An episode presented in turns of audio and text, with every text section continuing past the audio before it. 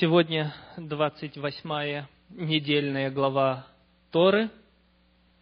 Небольшой отрывок, очень насыщенный и очень-очень похожий на прошлую недельную главу. Честно говоря, когда я раньше читал эти главы, мне казалось, что нет никакой разницы между прошлой темой и сегодняшней. Но если попытаться вникнуть в то, что там сказано, если более внимательно приглядеться, то оказывается есть, есть большая разница, хотя эти все четыре главы объединены одной общей темой, и в конце этой темы мы читаем в 15 главе, 31 стихе, как бы вывод подытожен, есть итог сказанному.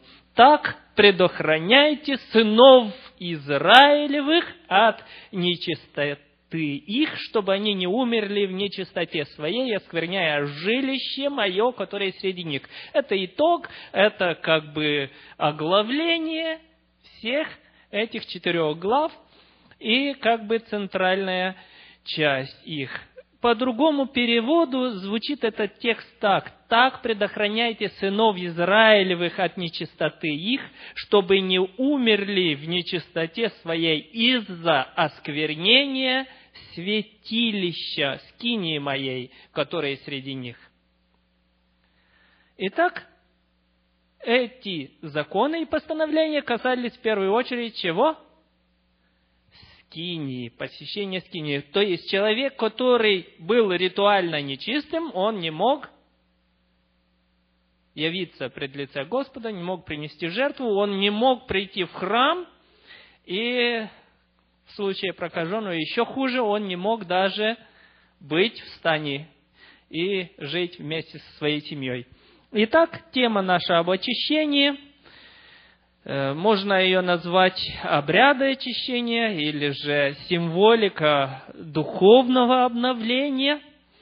Э, я хотел бы вначале задать вам вопрос, сколько дней, как вы считаете, нужно человеку не мыться, чтобы вы смогли определить вот так, что он не принял ванну, душ? И какая работа? Один. Ну, это ритуальный вопрос, это э, риторический вопрос, я уже говорю ритуальный. Итак, это риторический вопрос, я думаю, что мы все понимаем, что это зависит от человека, от обстоятельств, от работы и от многих других факторов. Однако же, ну, давайте вначале я расскажу э, случай из жизни. Однажды, это было в селе, и многовато времени прошло, но я еще помню этот случай. Одна соседка говорит другой, говорит, знаешь что, я слышала, твои ребята там могут стричь немножко. Да, так, своих стригут. Ну, хорошо, говорит, мой, моего мужа не смог бы твой парень постричь. Говорит, а что он не идет к парикмахеру? Ну, знаешь, ну, не хочет он. Вот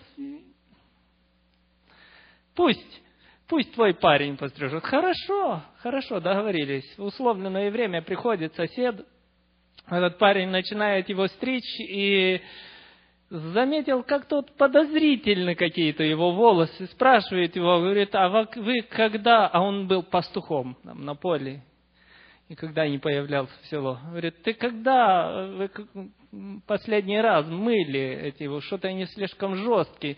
Он говорит, ну, я не помню, может, полгода, может, полтора. И этот парень говорит, мне стоило больших усилий, чтобы его достичь. Вот теперь понятно, почему он не хотел идти к парикмахеру.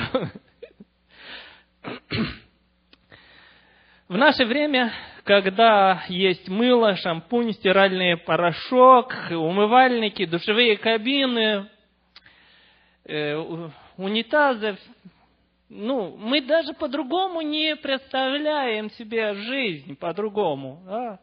В том числе, если мы знаем, вот, я помню, советскую армию учили одевать резиновые костюмы, противогазы, потому что может быть химическое или бактериологическое оружие. Мы знакомы с тем, что на самом деле есть бактерии или радиация или еще что-то, которое мы не видим, но оно существует, да?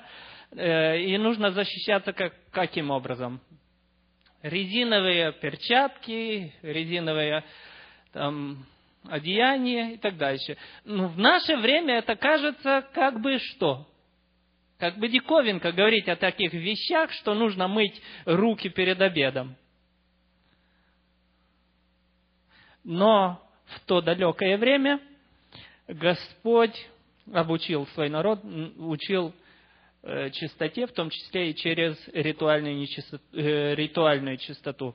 Я хотел бы, чтобы мы в самом начале определили из Слова Божье цель Божьих законов, данных нам.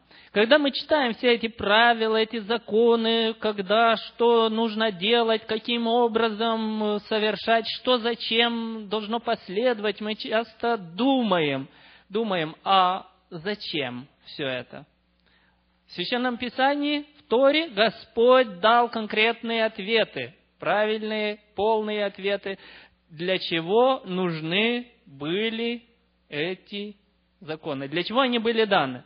Итак, первая причина, и мы находим это в книге Второзакония. Откроем, давайте, э, книгу Второзакония, 12 главу и 28 стих.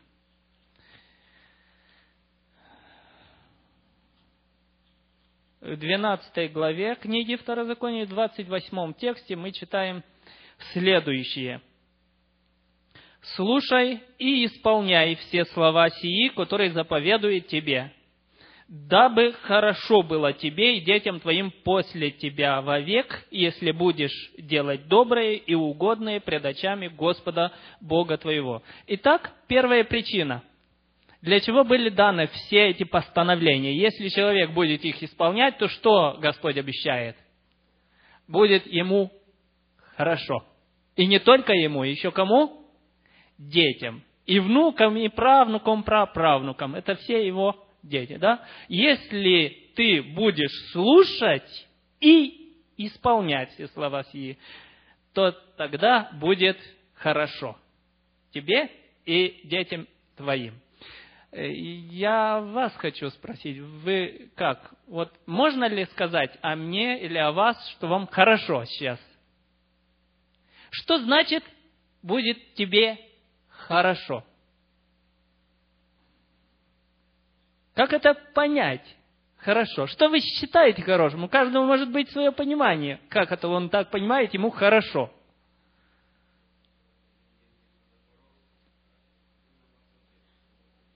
И то, а ему плохо, да? да, такое может быть. Э, можно, да, можно сказать, что когда человеку хорошо, ему это приятно, да? Когда он здоров, когда он голоден и не наелся, ему уже как? Плохо. Да? Если его что-то болит, ему плохо. Если он не выспался, ему хорошо? Тоже плохо. А если у него все есть, и дом, и в доме есть, но какая-то печаль на сердце, или он э, потерял сына своего, дочь, или у него какие-то там проблемы, ему хорошо? Тоже плохо. Так, мы видим, что Господь дал эти постановления, чтобы человеку было хорошо. Каким образом, исполняя все эти постановления, человеку должно было быть хорошо? Во-первых, мы уже из прошлой темы знаем, что и, и из других тем мы знаем, что человек, исполняя их, не будет болеть. Но ведь же не только, когда человек имеет здоровье, это уже достаточно для того, чтобы ему было хорошо. Я думаю, что э, эти законы, которые касались ритуальной нечистоты, возможности прийти во святилище и иметь дружные, тесные взаимоотношения со Спасителем, когда Господь будет с человеком, ему будет хорошо или нет? Вот тогда ему будет хорошо. Потому что Господь позаботится. Даже если он будет ездить, как говорил брат Иван, на чем? На Запорожце. Ему все равно хорошо будет, потому что он с Господом. И вот почему тому, который имеет больше достатка, ему плохо, потому что у него, как говорил еще Августин, мы имеем, человек, каждый человек имеет сердце пустоту, которая имеет форму Бога. И если там пустота и нет Бога, ему плохо. Вторая причина, почему даны были эти постановления все, мы э, находим также во Второзаконии, 4 э, глава, с 5 текста. Давайте мы вместе прочитаем эти тексты. С 4, в 4 главе, с 5 текста мы читаем следующее. «Вот я научил вас чему? Постановлениям и законам, мы только что читали постановление закона, да? Как повелел мне Господь, Бог мой, дабы вы так поступали в той земле, в которой вы вступаете, чтобы овладеть ею. Видите, это не пустые законы. Господь не дает ненужных законов. Господь дал то, что было весьма важным. Так? И мы читаем, что Господь, Бог мой, дал, чтобы вы так поступали в земле. Дальше. Итак, храните и исполняйте их, ибо в этом мудрость ваша и разум ваш пред глазами народов, которые, услышав о всех сих постановлениях, скажут, только этот великий народ имеет, есть народ мудрый и разумный. Ибо есть ли какой великий народ, которому боги его были столь близки, как близок нам, Господь Бог наш, когда не призовем его? И есть ли какой великий народ, у которого были бы такие справедливые постановления и законы, как весь закон сей, который я предлагаю вам сегодня?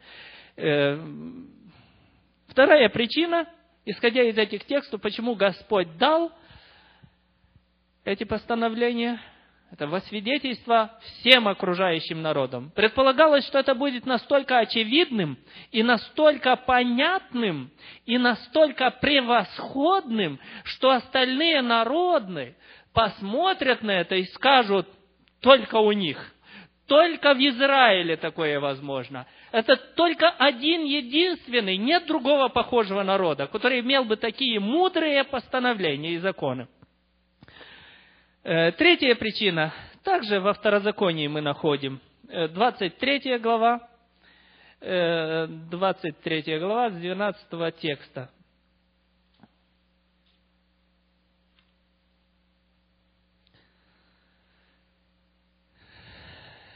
Место должно быть у тебя вне стана, куда бы тебе выходить. Кроме оружия твое должно быть у тебя лопатка, и когда будешь садиться вне стана, выкопай ею яму и зарой, ею испражение твое, ибо Господь Бог твой ходит среди стана твоего, чтобы избавлять тебя и предавать врагов твоих в руки твои, и посему стан твой должен быть свят, чтобы он не увидел у тебя чего срамного и не отступил от тебя. Итак, в данном случае мы видим, что э, третья причина, потому что Господь каков?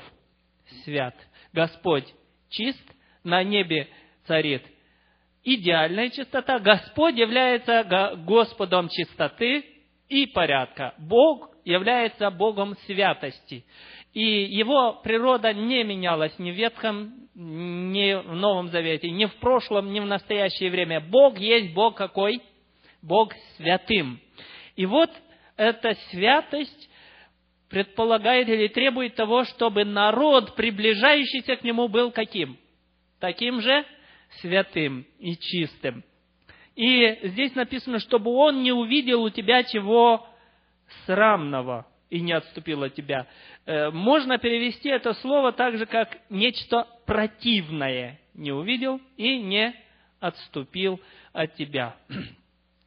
И э, мы э, в тексте, который читали как основной или как заглавие нашей, нашей недельной главы, мы читали это в 31 тексте. «Так предохраняйте сынов Израилевых от нечистоты их, чтобы они не умерли». Почему может умереть человек, приходящий к жилище э, или в скинию собрания, в храм? По какой причине? Потому что он нечистым является. Он оскверняет жилище Божие или скинию. И э, с другой стороны мы знаем, что человек не может остаться в живых, будучи в грешном состоянии, если э, он приходит и встречается с Богом. Помните шестую главы пророка Исаи? Помните, что Исаия подумал, когда он увидел Господа, сидящего на престоле высоком и превознесенном? Что он подумал? горе мне, все, я жить уже больше не буду, погиб. Почему погиб? Почему? Он нечистый, он чувствует себя каким? Нечистым. И еще живет среди народа такого же. Если бы даже он был бы чистым, то что может случиться? Прикосновение, или если он живет среди этого народа, что-то берет, да, каким-то образом прикасается, и он оскверняется. Поэтому он говорит, я сам человек нечистый, живу среди такого народа, и я увидел Господа Савофа, и я жить не могу. И если бы каждый человек грешный увидел бы Господа в своей святости и чистоте, мог бы подумать то же самое. Итак, чтобы не случилось непоправимое, чтобы человек не умер, в этом 31 тексте говорится о заповедях, о постановлениях, которые человек должен выполнять, чтобы он остался жив, даже если имеет взаимоотношения с Господом. Это третья причина. Итак, давайте мы повторим. Первая причина, почему Бог дал эти постановления, чтобы было хорошо не только э, тем, которые в то время жили, но и детям и внукам чтобы это было во свидетельство всем остальным народам, и э, что, потому что Бог святой, чистый, и мы смеем предположить еще одну четвертую причину, э, что все, все, что было в Ветхом Завете связано с Кинией, а эти постановления связаны с Кинией, мы видим, что все это было ритуальным или обрядовым, которые указывали на что? указывали на реальность событий, которые в будущем исполнятся. Например, жертвы приносились, и это на что указывали этой жертве? На жертву Мессии.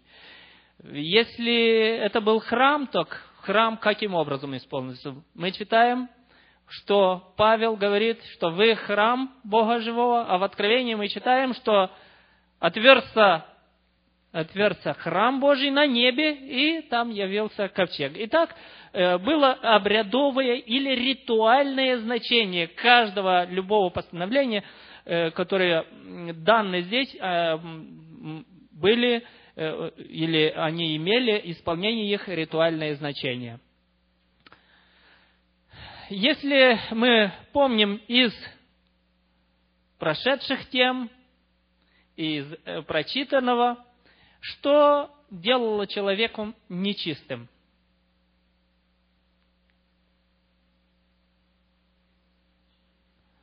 Прикосновение к нечистому, истечение любое из тела.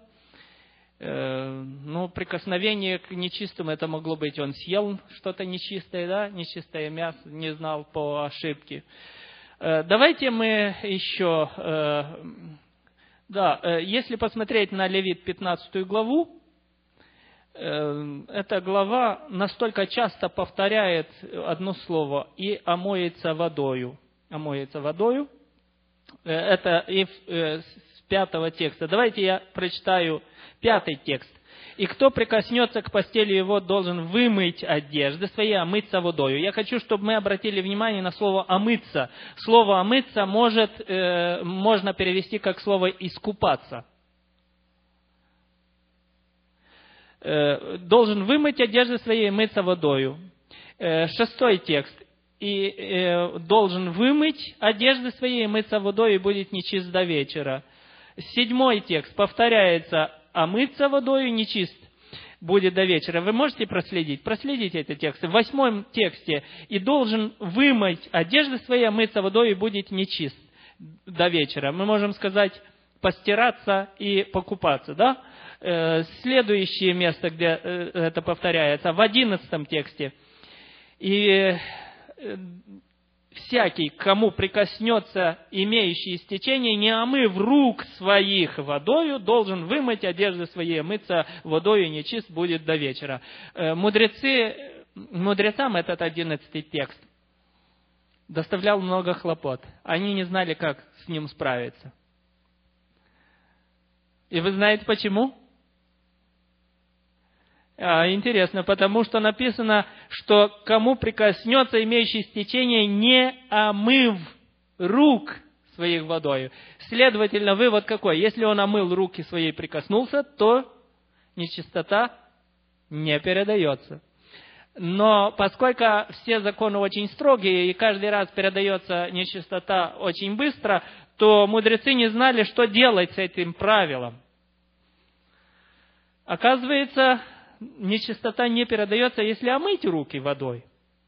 И тринадцатый текст повторяется то же самое. «А, а, вымыть одежды, омыть тело водой чисто. И в восемнадцатом, и в двадцать первом, и в двадцать втором, и в двадцать седьмом.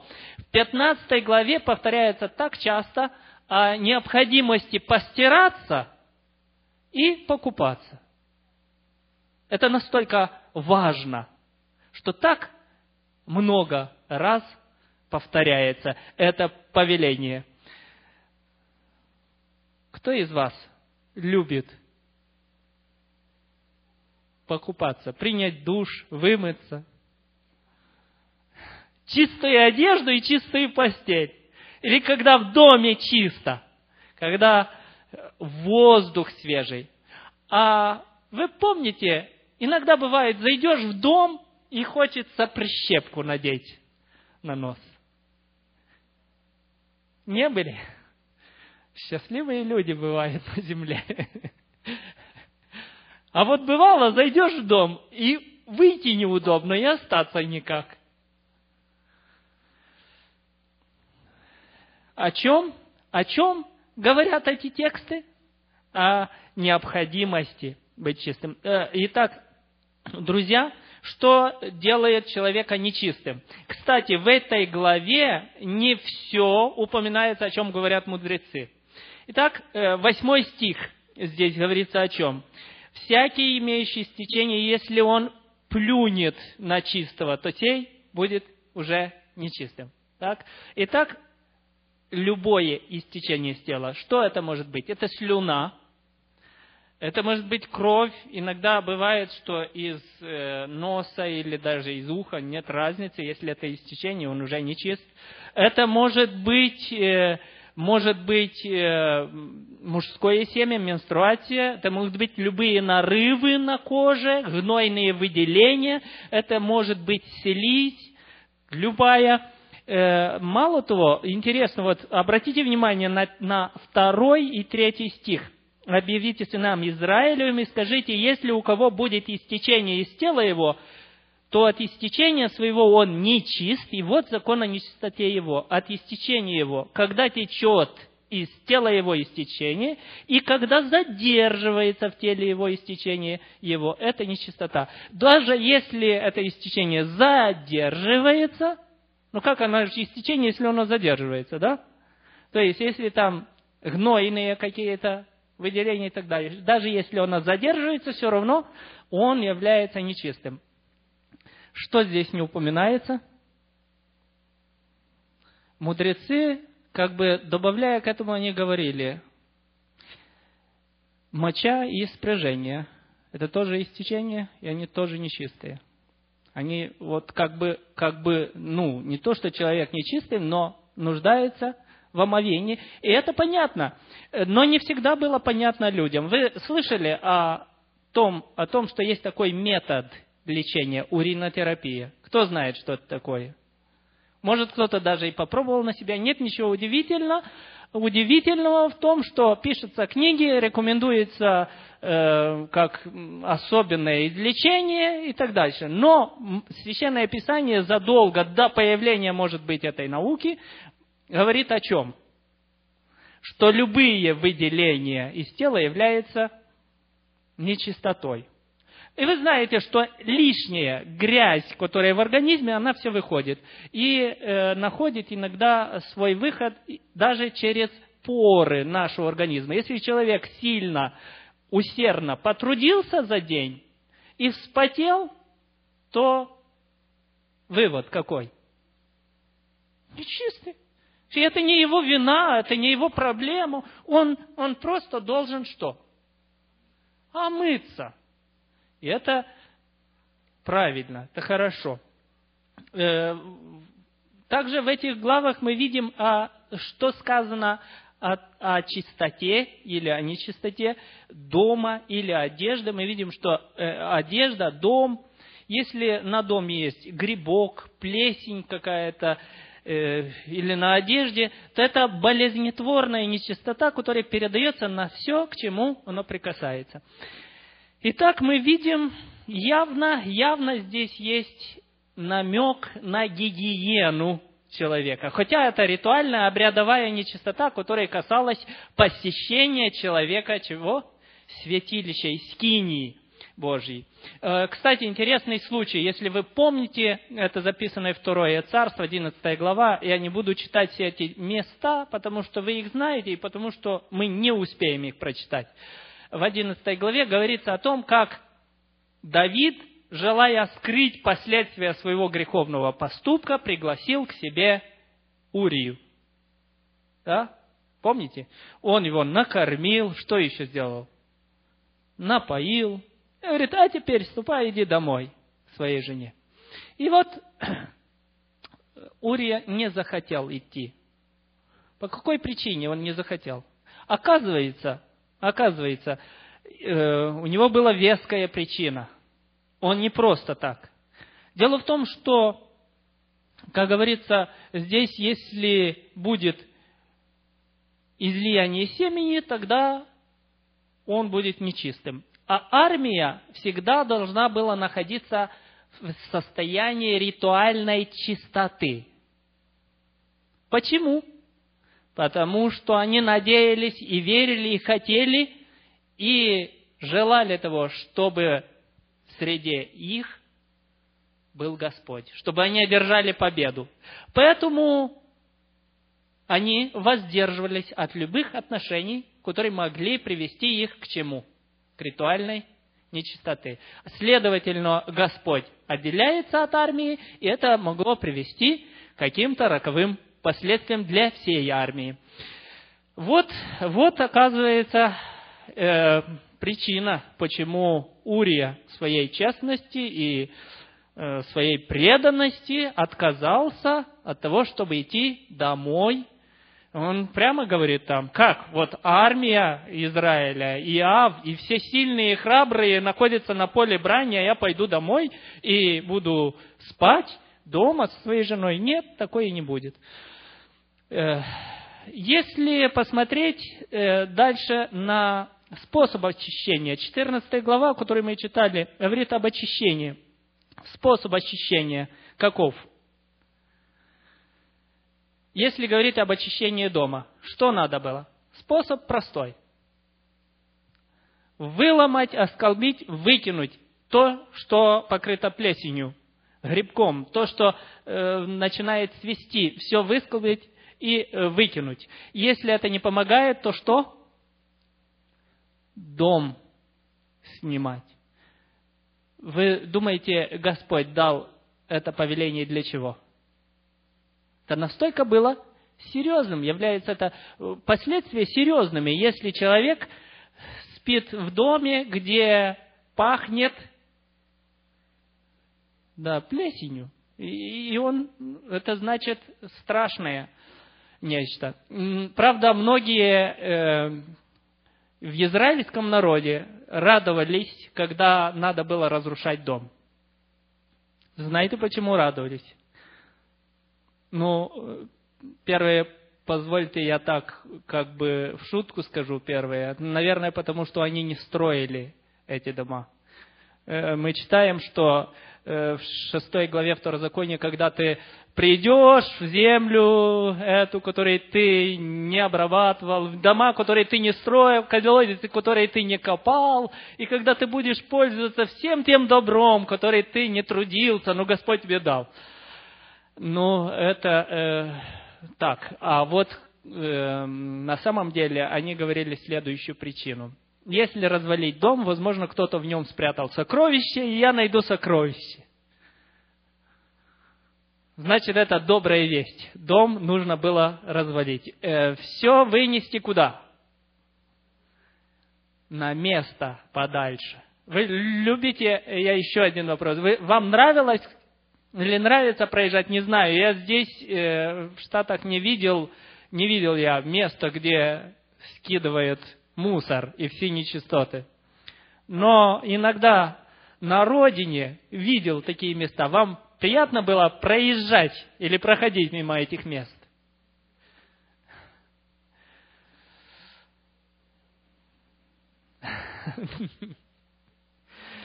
Да. Вот говорят, что эти места также нечистые места, куда люди обходили их стороной, чтобы не становиться нечистым. Вы теперь понимаете, почему Христос, говоря притчу о милосердном самарянине, левит, самарянине, левит и священник прошел мимо израненного. Из его тела течет кровь. Священник левит куда?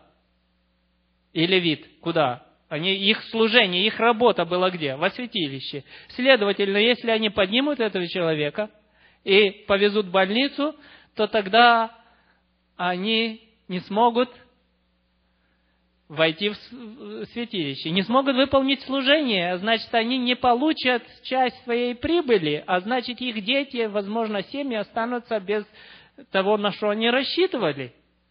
Следовательно, лучше этот человек пусть остается здесь на дороге, а мы пойдем служить Богу и петь Ему хвалу во святилище. Итак, прокаженный, каково его э, или способ было очищения? Для того, чтобы очистить прокаженного, священник должен был оставить стан, оставить храм и выйти за пределы стана. Выйти и осмотреть его, если он исцелился, то ему предстояло долгий путь еще, восемь дней, тому, чтобы приобрести и статус чистого человека. Что должны были делать? Для того, чтобы сделать первое очищение, которое еще совершалось на поле, надо было взять что? Что для этого необходимо? Мы же читали. Кто знает? Назовите хоть что-нибудь. Помогите мне, пожалуйста. Птицу. И не одну, а две. Что еще? кедровое дерево, и соп, и багряную нить, нитку сказано. Итак, четыре вещи. Ну, конечно, и глиняный, э, глиняную посуду, и все это должны были совершаться, этот обряд где? Над живой водой. Это вам не напоминает что-то из сказки? Живая вода и мертвая вода, которые покропили и оживает. Что это за живая вода, кто знает?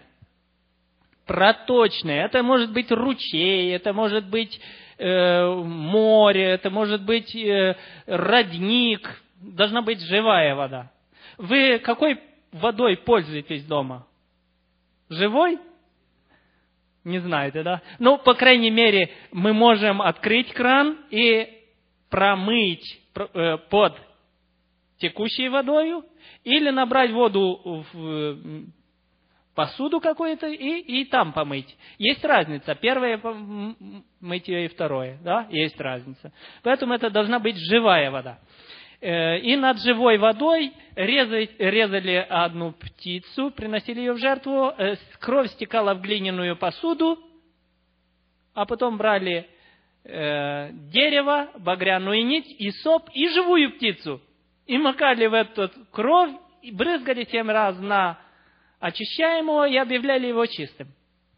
После этого он должен был омыться войти в стан, но быть вне шатра своего. Как вы это понимаете? Вне шатра. Вот, вот как реально себе представить? Он войдет в стан, но быть вне своего шатра. Спать у входа в шатер. Мудрецы толковали это как быть вне семейной жизни. Э, кстати, когда о доме говорится, что если э, священник осмотрит дом и увидит, что он э, нечистый, объявит его нечистым и запрет его. Но если кто войдет в закрытый дом, то тот будет нечистым. Как можно зайти в дом, который закрытый? Ну, наверное, окна тоже завиты, закрыты. Нет, на самом деле дом, по всей видимости, не закрывали, но объявляли его нечистым, и каждый знал, что туда заходить нельзя. Э, э, итак, прокаженный семь дней мог быть еще в стане, но он не имел права являться во святилище. И вот на, седьмой, на восьмой день он должен брать что? Двух овнов, одну овцу, э, пшеничную муку, илей, все это принести во святилище. Овна приводили в жертву повинности, другого овна в жертву всесожжения, и овцу приводили в жертву за грех. И хлебное приношение, смешанное филеем. Вот это что должны были принести. Правда, для бедных было исключение. Э, вместо овцы и одного овна он, бедный, мог принести двух голубей молодых, или птенцов голубя, и двух, и, или двух горлиц. И совершался обряд очищения. Знаете, я еще даже раньше, не читая внимательно эти главы, все равно заметил, что одну интересную деталь. Обряд очищения прокаженного чем-то похож с обрядом посвящения священников на служение. А именно в чем? Кто из вас знает? ну, омовение везде. И священники, даже умывальница была в, э, храме, умывальница была, да? Или море это, которое э, мы видим уже, что настоящее, где в храме небесном это было стеклянное море, на котором стояли победители, да? Но э, в чем похоже? Э, брали крови жертвы провинности и возлагали на что? На правое ухо, на правый на большой палец правой руки, на большой палец правой ноги. Почему именно так? Что это все символизировало собой? Что это означает? Давайте коротко мы посмотрим. О крови не думаю, что стоит говорить. Мы все понимаем, что кровь, какой символ имеет. Это жизнь, если кровь истекает, человек теряет крови очень много, он жить не может, поэтому это означает жизнь, и смерть как бы зависит от крови. И мы знаем, что плата за грех – смерть, и человек должен был бы сам умереть, но здесь приносится жертва. Что такое вода? Вода символизирует собой чистоту, кедровое дерево. Что означает? Что символизирует? Мы говорили, что это все в символическом значении, она имела какой-то смысл. Мудрецы в древности говорили, что кедровое дерево, поскольку кедр одно из самых величественных деревьев, то это могло бы означать горделивое, надменное поведение человека. И поэтому, считая, что за гордость Господь наказал прокаженного, или корень всякого греха в гордости – ну, так, по крайней мере, объясняли это значение что, э, мудрецы. Багряная нить. Связь. Связь означала с демоническим миром. Или указывать на кровь могло. Что такое Исоп? На что указывал Исоп? Исоп это, кстати, это небольшое растение, которое еще называется сирийский майоран это также символ чистоты. И мы читаем в покаянном, как мы его называем, псалме Давида, 50, 9 тексте, «Окропи меня и сопом, и буду чист. Птицы. Во-первых, что мудрецы говорили на этот счет? Говорят, что проказа – это Божье наказание, а мы, говорили, а мы с вами уже выяснили, что это действительно в какой-то мере, правда? Так, за злоязычие. Поэтому для очищения прокаженного нужны были птицы, ибо этот грех обнаруживался в пустых разговорах и пересудах, поэтому для очищения нужны птицы, которые поют и щебещут без умолку. Эм, но мы также видим, что принесенная в жертву птица может означать безысходное состояние, от которого избавился больной, а живая птица – обновление жизненных сил. В ритуале живой птицы опущенной, потому что одну резали, а вторую отпускали в поле, есть нечто схожее с э, козлом отпущения, который, на который возлагали все грехи израильского народа. И так он образно взял на себя это всю нечистоту и отнес далеко в пустыню или в поле. Э, мы также видим, что очищаемый должен был обрить все волосы свои. Это является символом обновления кожного э, покрова. Кровь, а после этого и масло, и лей, которые возлагались на ухо на палец большой руки, на большой палец ноги означает посвящение на служение или воссоединение связи со Всевышним. Если до сих пор прокаженный не мог войти в храм, не мог общаться с Богом, не мог принести жертвы, он мог молиться только там, но он прийти в жилище, в скинию Божью, не имел возможности, то теперь обновляется союз со Всевышним, и он посвящает себя на служение Ему. Что означало хлеб, мука и елей? Кстати, все знают, что елей – это оливковое масло, да? Оно также является символом чистоты. Хлеб, мука, масло является выражением благодарности Богу за исцеление – Таким образом, мы видим, что эти обряды имели под собой как гигиеническое, так и ритуальное значение, очень важное значение, ибо обряды Нового Завета своими корнями уходят вглубь системы, иудейской системы поклонения. Какие обряды Нового Завета, вы знаете. Крещение. Еще какие? Многоумовение. Еще какие? Вечеря Господня. И елея помазания. Если внимательно посмотреть, то все становится ясным и понятным, откуда взяли свое происхождение эти обряды. Давайте э, откроем э, Иоанна, 13 глава, с 8 текста.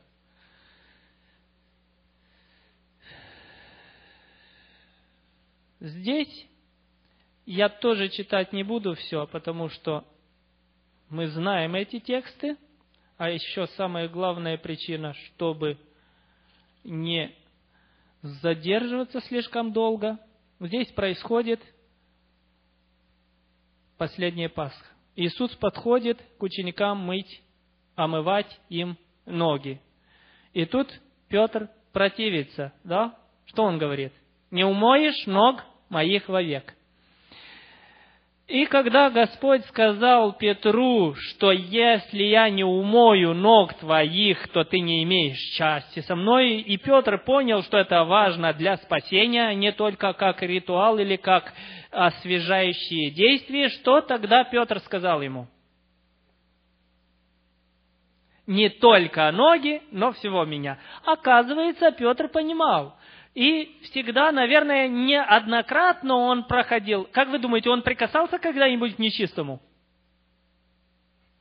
Да и сам, может быть, не раз был таким, да? Это невозможно избежать. Ритуальная нечистота – это не вина человека. Это то, что естественно – то, через, каждый, через что каждый человек проходит. И поэтому Петр не раз омывал все тело свое. Это не было нечто постыдным, унизительным для человека. Это было то, что было важным, понятным, необходимым. А вот когда идет речь об омытии только ног, то эту работу выполнял кто?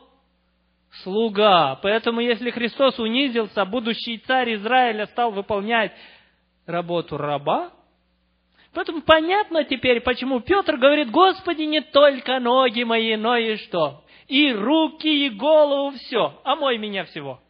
Он хотел возвысить своего учителя. Им неудобно, что Спаситель, Учитель, который хочет преподать им урока, чтобы через это умовение омылось что? Гордость их сердец, их неприязнь друг к другу. Ибо каждый ритуал э, в израильском народе, храмовый ритуал, он имел, указывал на что? На нечто, которое более возвышенное, на нечто очень важным, то есть на очищение сердца. Ведь и Давид об этом именно говорит. Он два раза говорит, омой меня, в 50-м псалме, очисти меня. И, и, и фактически он имел в виду, омой, очисти меня от чего? От беззакония моего. Итак, эти все омовения имели под собой еще значение очищения от греха, прощения греха, когда человек может прийти перед Богом, потому что он очищен. Правда, у Исаия очищение как происходит? Как? Как у Исаия очищение? Ангел подходит, берет клещами уголь со жертвенника. Итак, мы видим, что есть способы очищения какие? Посредством крови жертвы, посредством воды и посредством огня. И вы сразу узнаете и потоп, когда Бог очистил беззаконие землю а водами потопа, мы сразу видим и всю систему жертвоприношения омовений в храме, мы видим последний день, когда Господь очистит землю водой, жертвой? Нет. Чем? Огнем. Итак, э, интересно, что именно об этом говорил здесь Христос. Э, и вы все чисты, и омытому нужно омывать только ноги, но, ибо вы все чисты, но не все. Итак, от ритуальной нечистоты, нечистоты, от буквальной запыленности ног, он переходит к чему? Он переходит к чистоте помыслов, к чистоте сердца, побуждений, намерений человека, к чистоте поступков, совести и поведения. Вот таким образом все эти ритуалы омовения, очищения представлены через обряды более поздние, которые приходят вместе с осуществлением служения святилища в Мессии, когда Он пришел, и все это уже стало не тенью, не прообразом, а реальностью. Вот почему, оказывается, иудеи и весь Израиль не стесняется и даже не удивляется, что когда приходят к Иоанну Крестителю, чтобы получать крещение от него, чтобы погружаться в воду, это то, что для них было обычным. Это то, что для них было естественным. Это то, что для них было важным и нужным. Это то, к чему они привыкли, то, что они привыкли делать. И насколько это важно в наше время. Можем ли мы сказать, насколько это важно? Однажды Лютер заболел и остался дома, а когда его жена вернулась из церкви, он спросил ее о богослужении. Как прошло богослужение? Все. А она ответила ему, знаешь, в церкви было много народа и очень воняло. На что Лютер сказал, ну да, они же не моют свои башмаки от навоза, когда они идут в церковь.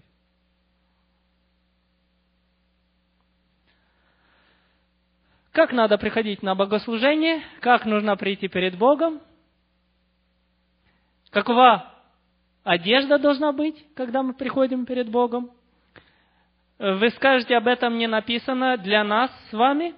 Давайте мы с вами прочитаем два места Священного Писания, как то, чем мы сможем подытожить сегодняшнюю тему.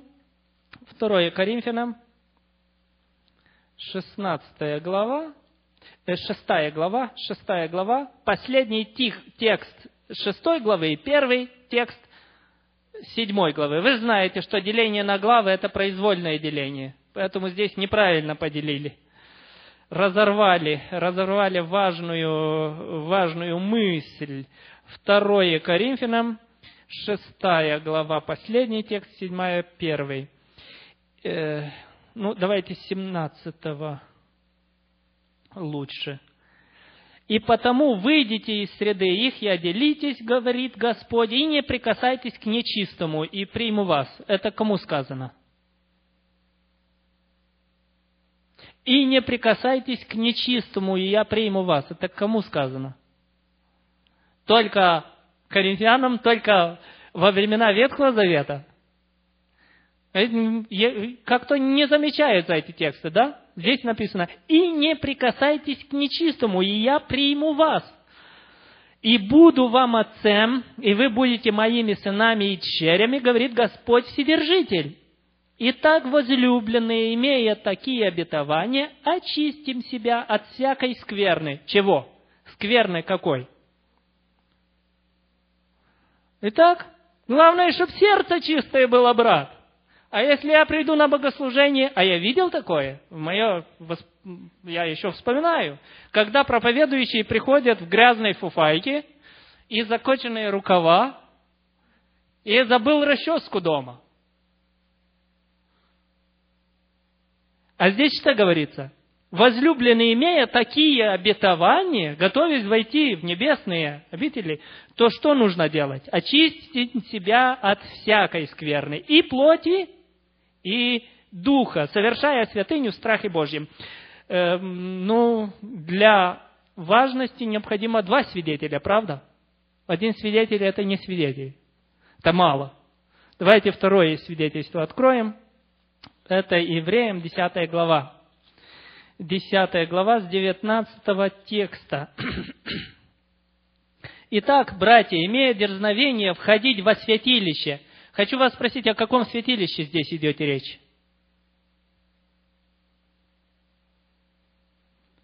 Небесные.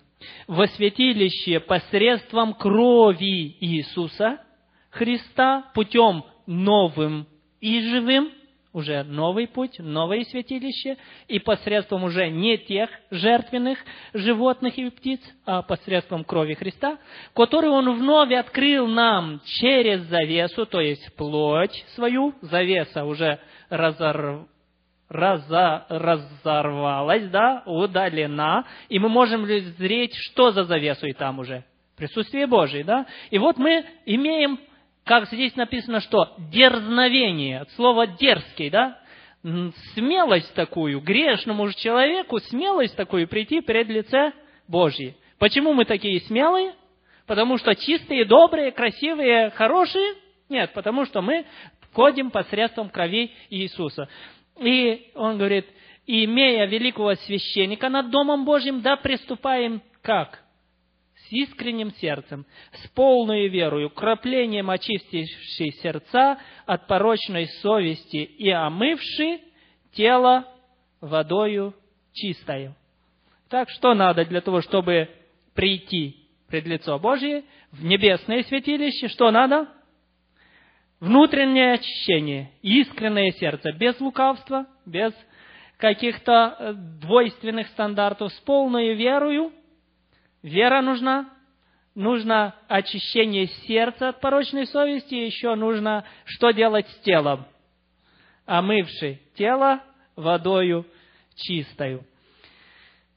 Итак, мы с вами видим, что Господь не оставляет нам поводов для сомнения, насколько важна чистота. Я хочу в конце процитировать книгу «Христианское воздержание» и «Библейская гигиена», глава 14. Там говорится так, чтобы дома наши были более привлекательными и приятными, в них должен быть избыток свежего воздуха и света. Удалите тяжелые занавеси, открывайте окна и ставни, дабы лучи солнца могли проникнуть в комнаты, хотя бы даже от этого выцветали бы дорогие ткани, мебель и ковры. Свежий воздух и днем, и ночью должен проникать в спальни. Спящий в плохо проветренной и просушенной постели рискует не только своим здоровьем, но зачастую и жизнью. Большинству было бы полезно при утреннем пробуждении вытирать свое тело губкой или полотенцем. Когда? Утром.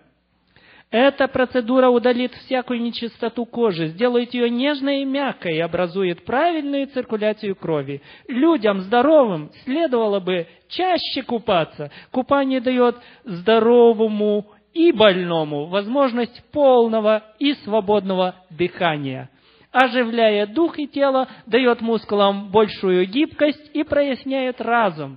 Она успокаивает нервы и образует правильное кровообращение. Украшенный красивыми цветами и кустами сад доставляет много приятного семейству. Тенистые же деревья и кусты, тесно окружавшие дом, препятствуют свободному течению воздуха и не пропускают достаточно солнечного света. От этого комнатный воздух, особенно в сырое время года, отзывается сыростью. Спящие в таких домах заболевают. Чем? Ревматизмом, воспалением легких и нервным расстройством. Опавшие и неубранные листья гниют и заражают воздух. Отдых на свежем воздухе и наблюдение за красотами природами могли бы принести громадную пользу. Итак, мы видим, что пророки древности и современности, апостолы и э, патриархи, все понимали одну важную истину о чистоте духа, тела, души, одежды, воздуха, одежды. Ибо Господь является Господом чистоты и порядка. Поэтому в конце дней э, мы видим, что посредством огня Господь, и где очистит землю, и очищение будет полным и окончательным. Именно там, где говорится об огне, после этого говорится о чистом новом небе и новой земле. Все нечистое будет сгорит, сгорит в огне и будет очищена земля, и туда сможет войти только чистый Божий народ. И к этой чистоте давайте будем привыкать уже сегодня. Аминь.